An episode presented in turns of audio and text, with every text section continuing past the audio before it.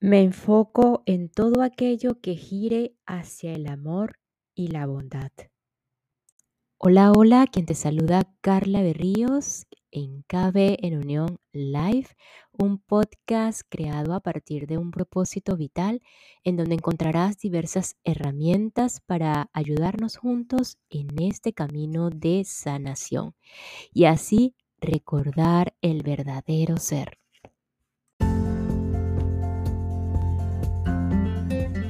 Y enfocados en todo aquello que gire en torno al amor y a la bondad.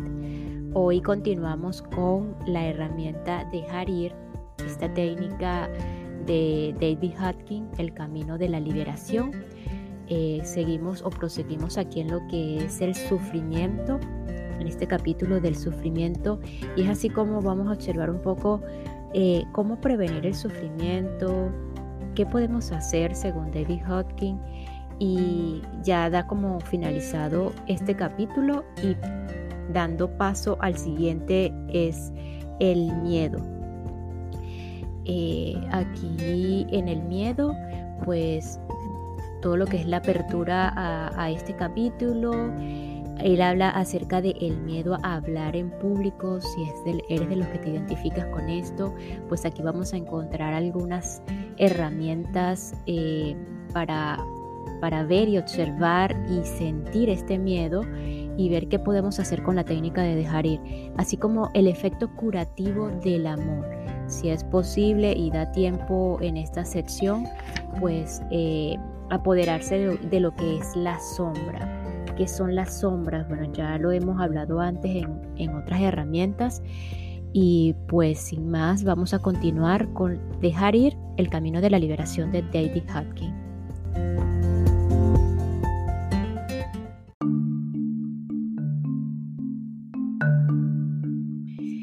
Prevenir el sufrimiento. Por la naturaleza de los procesos que hemos descrito, queda claro que es posible prevenir el duelo severo, la pérdida y las reacciones patológicas mediante el reconocimiento temprano y la entrega preventiva de los sentimientos asociados cuando todavía son leves y pueden gestionarse sin excesivo sufrimiento. Como hemos visto, la base de todo duelo y pérdida es el apego además de la negación de la naturaleza transitoria de todas las relaciones. Podemos empezar por observar nuestras vidas, identificar las áreas de apego y preguntarnos qué necesidades internas satisfacen estas relaciones, qué sentimientos tendría si las perdiera. ¿Cómo puedo equilibrar mi vida emocional para disminuir la extensión el grado y el número de apegos a los objetos externos y a las personas. Cuanto mayor sea nuestro apego a lo que está fuera de nosotros, mayor es el nivel general de miedo y vulnerabilidad ante la pérdida. Preguntémonos por qué nos sentimos tan incompletos, por qué estoy tan vacío que tengo que buscar soluciones en forma de apegos y dependencias de los demás. Podemos empezar a observar nuestras propias áreas de inmadurez. En concreto necesitamos examinar dónde tratamos de recibir amor en lugar de darlo. Cuanto más amorosos somos, menos vulnerables somos al sufrimiento y a la pérdida y menos necesitamos buscar apegos. Cuando reconocemos y soltamos los sentimientos negativos y pasamos de la pequeñez al reconocimiento de nuestra grandeza, de modo que nuestra alegría proviene del placer de dar y amar, y entonces somos invulnerables a la pérdida. Cuando encontramos dentro el origen de la felicidad, somos inmunes a las pérdidas del mundo. Si echamos una mirada crítica a nuestra vida, hemos o vemos todos los apegos y escapes en los que hemos caído. Cada uno de ellos representa una fuente potencial de dolor y sufrimiento.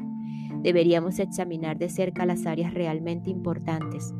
Tomemos, por ejemplo, la incapacidad para hacer frente a estas cuestiones en el síndrome de la jubilación. Les suele ocurrir a las mujeres cuando la tarea de criar a los hijos llega a su fin y estos se van de casa, el síndrome del nido vacío. Y a los hombres cuando llega a la edad de jubilación o pierden su trabajo o bien cuando alguna discapacidad física les impide continuar con su actividad. Esta reacción que se produce en la madurez se debe a los muchos años de negación preexistente. A menudo no se afronta lo inevitable ni se hacen planes para desplegar otras actividades que satisfagan las mismas necesidades internas. Los sentimientos de autoestima, el deseo de sentirse necesario e importante y la necesidad de contribuir y ser productivo. La, anticipación de lo inevitable y la preparación para ello producen una incomodidad relativamente superflua en comparación con el sufrimiento y la pérdida que vendrán más adelante. Podemos mirar nuestras relaciones amorosas más importantes y examinarlas honestamente. ¿Hasta qué punto sirven a nuestras necesidades egoístas? ¿Hasta qué punto utilizamos a la otra persona para explotarla en nuestro beneficio? ¿Hasta qué punto están los demás sirviendo a nuestra felicidad? Para averiguarlo, lo único que tenemos que hacer es preguntarnos si fueran más felices dejándome ¿cómo me sentiría?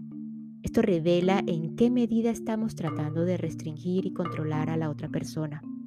Hace más de 2000 años, Buda observó que la base de todo sufrimiento humano son el apego y el deseo. Y la historia humana no ha deshecho sino confirmar la no ha hecho sino confirmar esta verdad de su enseñanza. ¿Cuál es la solución de ese dilema? Solo nuestra pequeñez promueve el apego. El pequeño yo está controlado por un conjunto de programas asustadizos y inadecuados que sin saberlo permitimos que nos manejen. Al dejar ir desactivamos otros programas para que dejen de manejarnos. Entonces somos libres de expandir la mayor conciencia de nuestro ser más elevado. Esa parte de nosotros a la que nos referimos como nuestro yo superior ama en lugar de pedir amor. Esto significa que en todo momento estamos rodeados por el amor, que es ilimitado. La persona que ama atrae el amor automáticamente. Al soltar de forma constante nuestros sentimientos negativos, nos curamos del dolor presente y prevenimos el dolor futuro.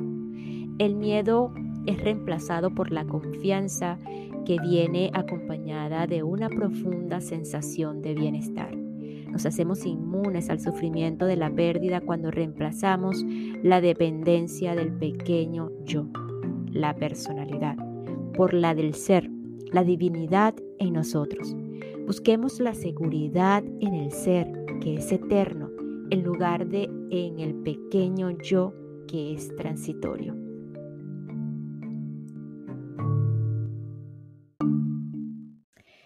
Y esta pequeña pausa es para enviar un saludo y agradecimiento a todos los que me escuchan y se encuentran en Suecia, específicamente en los condados de Orebro, Stockholm y Berland.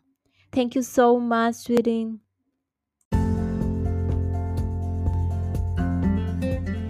Capítulo 5. El miedo. Todos estamos familiarizados con las múltiples caras del miedo Hemos sentido flotar libremente la ansiedad y el pánico. El miedo nos ha paralizado y congelado, con las palpitaciones y la aprehensión que lo acompañan. Las preocupaciones son miedos crónicos. La paranoia es su manifestación extrema. En las formas más leves de miedo simplemente nos sentimos incómodos, en las más graves nos volvemos asustadizos, cautelosos, tensos, tímidos, inexpresivos, supersticiosos, desconfiados, inseguros, temerosos y suspicaces. Nos sentimos bloqueados, a la defensiva, atrapados, amenazados, culpables y llenos de pánico escénico.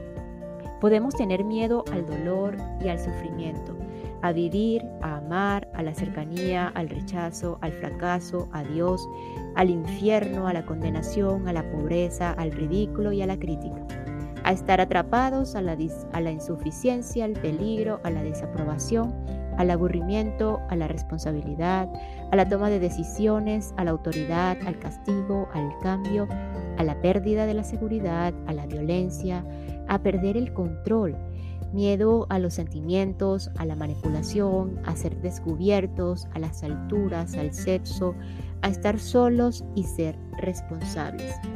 Y miedo al propio miedo.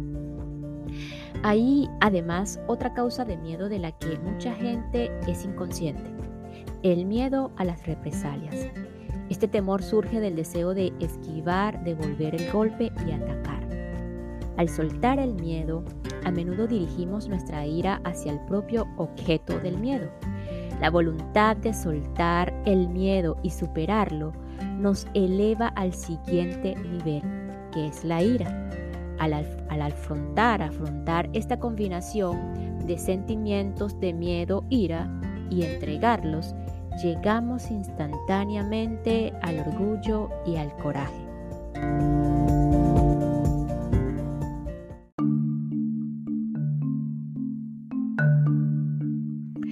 El miedo a hablar en público. Un excelente experimento es soltar el miedo al propio miedo. Cuando dejamos de estar preocupados por el temor, nos damos cuenta de que solo es un sentimiento. De hecho, es mucho más tolerable que la depresión. Sorprendentemente, la persona que ha sufrido una depresión profunda da la bienvenida al resurgir del miedo. Es mejor sentir temor que desesperanza. Para entender cómo se refuerza a sí mismo tenemos que examinar otra de las leyes de la conciencia. Lo que uno mantiene en su mente tiende a manifestarse. Cualquier pensamiento que alberguemos de manera consistente en la mente y al que demos energía tenderá a manifestarse en nuestra vida. Por lo tanto, el miedo engendra pensamientos temerosos. Cuanto más mantengamos estos pensamientos en la mente, más probable es que ocurra el, acontecimiento temido, lo que a su vez refuerza el miedo. Cuando era médico residente sentía miedo al hablar en público. En cuanto pensaba en ponerme de pie delante de mis colegas para presentar el caso de un paciente, la voz me fallaba de puro susto. Al mantener este miedo, como era inevitable, surgió la situación de tener que presentar en caso, un caso en una reunión del personal. Después de leer algunos párrafos del historial clínico, mi voz comenzó a fallar y debilitarse y finalmente desapareció. El miedo que tenía en mi mente se hizo realidad y por supuesto eso reforzó mi temor a hablar en público y provocó apatía con respecto a ello. A partir de entonces, durante muchos años, operó el sistema de creencias limitante. No puedo hablar en público, no soy orador. Evité todas y cada una de las ocasiones para hablar con la consiguiente pérdida de autoestima, anulación de actividades y limitación de metas vocacionales. A medida que pasaban los años, el miedo tomó otra forma. El sistema de creencias pasó a ser no quiero hablar porque podría ser un orador aburrido. Por último, surgió una ocasión en la que era necesario hablar en una reunión pública. Tuve la oportunidad de sentarme y encontrar el coraje para enfrentar el miedo. Mi diálogo interior era, ¿qué es lo peor que podría suceder? Bueno, podría ser terriblemente aburrido. Esto trajo a la mente todos los discursos aburridos que habían dado o que habían dado los demás y entonces pude aceptar que en realidad un discurso aburrido es algo común y ciertamente no es el fin del mundo. Abandoné la soberbia y la vanidad que se escondían tras ese miedo. Si podía, podía suceder que el discurso fuera terriblemente aburrido. Finalmente llegó el día fatídico. Había escrito un documento y solo necesitaba leerlo. Sí, habría sido mucho más interesante improvisar, pero como había reconocido y aceptado el miedo, escribí el discurso con anterioridad. Llegó el momento de subir al podio, a pesar del miedo y de leer el discurso en un tono de voz plano, logré la hazaña. Después algunos amigos me dijeron, técnicamente ha sido un buen discurso, pero chico, sin duda ha sido aburrido. Sin embargo, a mí yo interior no le importaba. Estaba entusiasmado por haber tenido el coraje y la aceptación necesarios para enfrentar la situación. El hecho de que eh, hubiera sido aburrido era irrelevante. Lo importante era lo que había dicho o lo que había hecho. Mi autoestima aumentó por hacer por haber superado el miedo y la inhibición. Ya no tenía que evitar las charlas. De hecho, desarrollé el hábito de comenzar todas las presentaciones con una advertencia al público. Soy uno de los oradores más aburridos del mundo y de hecho puedo ser bastante tedioso. Sorprendentemente, esto provocaba la risa de la audiencia. Estas risas significaban la aceptación de nuestra humanidad común, por lo que los temores desaparecían. Descubrí que el humor es valioso para hablar en público. Es una manera de ser uno con la audiencia y de descubrir su compasión. Una vez que nos unimos a ellos en la compasión, podemos sentir su aliento y su ánimo. Los amamos por aliviar el miedo y por aceptarnos, y ellos nos aman por hacer algo que ellos también temen. Cuando se realiza esta evolución de los niveles de la emoción, se disfruta de hablar en público nos damos cuenta de que una parte de la mente puede ser muy divertida cuando se presenta la ocasión. Con el tiempo y la completa entrega, dejé, de leer discursos preparados y empecé a improvisar. Con la experiencia, mis discursos fueron mejorando, lo que dio lugar a nuevas invitaciones y dar nuevas conferencias. Aparecí, en programas de televisión y otros medios de comunicación nacionales. Hay un largo recorrido entre ser demasiado miedoso para leer la historia de un caso delante de unos pocos pasantes y disfrutar de hablar ante millones de espectadores en una cadena de televisión en el show de Barbara Walters. Todos conseguimos grandes beneficios al liberarnos de la inhibición y alcanzar el éxito puesto que el proceso de aprendizaje se vierte automáticamente en muchas otras áreas de nuestra vida. Nos volvemos más capaces, más libres y felices, y con ello sentimos paz mental.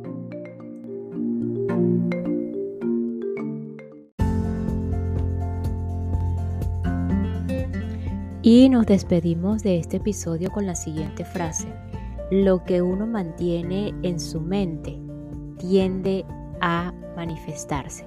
Nos escuchamos en el próximo episodio para continuar con esta herramienta llamada Dejar ir, el camino de la liberación de David Hodgkin y en este capítulo que habla acerca de el miedo, el famoso miedo. Gracias, gracias, gracias.